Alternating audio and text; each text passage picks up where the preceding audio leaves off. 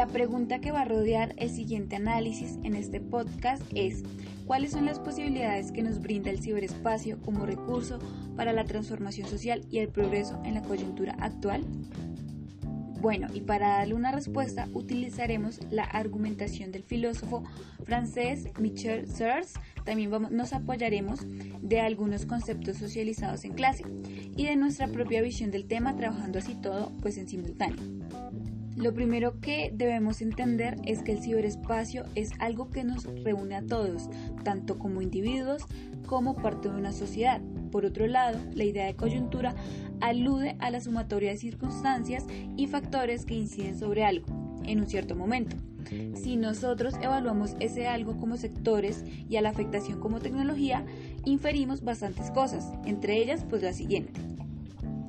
Eh, bueno, desde el sector económico y social podemos tomar de referente lo que es un sistema capitalista. Acá el desarrollo de la tecnología y el ciberespacio juegan un papel importante y fundamental dentro de la vida económica, mm, como una especie de instrumento de activación, de crecimiento y de desarrollo, así como de manipulación y control dentro de las relaciones sociales existentes, volviéndose esto pues una especie como de prioridad. Por ejemplo, vemos el uso de redes sociales, páginas web, multiplataformas, diferentes medios de comunicación utilizados principalmente con fines económicos, políticos, sociales, volviéndose esto una necesidad implícita, básica, inconsciente para nuestro desarrollo personal. Eh, que pocas veces paramos y analizamos frente a como la pregunta de si nos estamos desenvolviendo y estamos coexistiendo con el entorno y con el otro.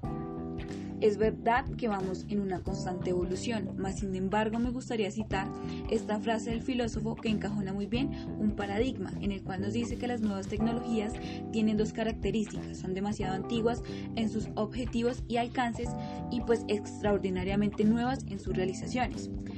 Yendo ya al apartado de la pregunta, el uso del ciberespacio frente a la coyuntura actual es netamente proporcional al uso que se le dé.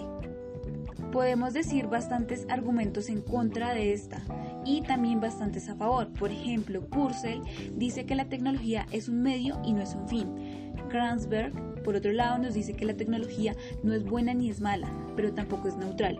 Y en cambio, el Yule nos dice que no importa cómo se utilice, tiene de por sí consecuencias negativas o positivas.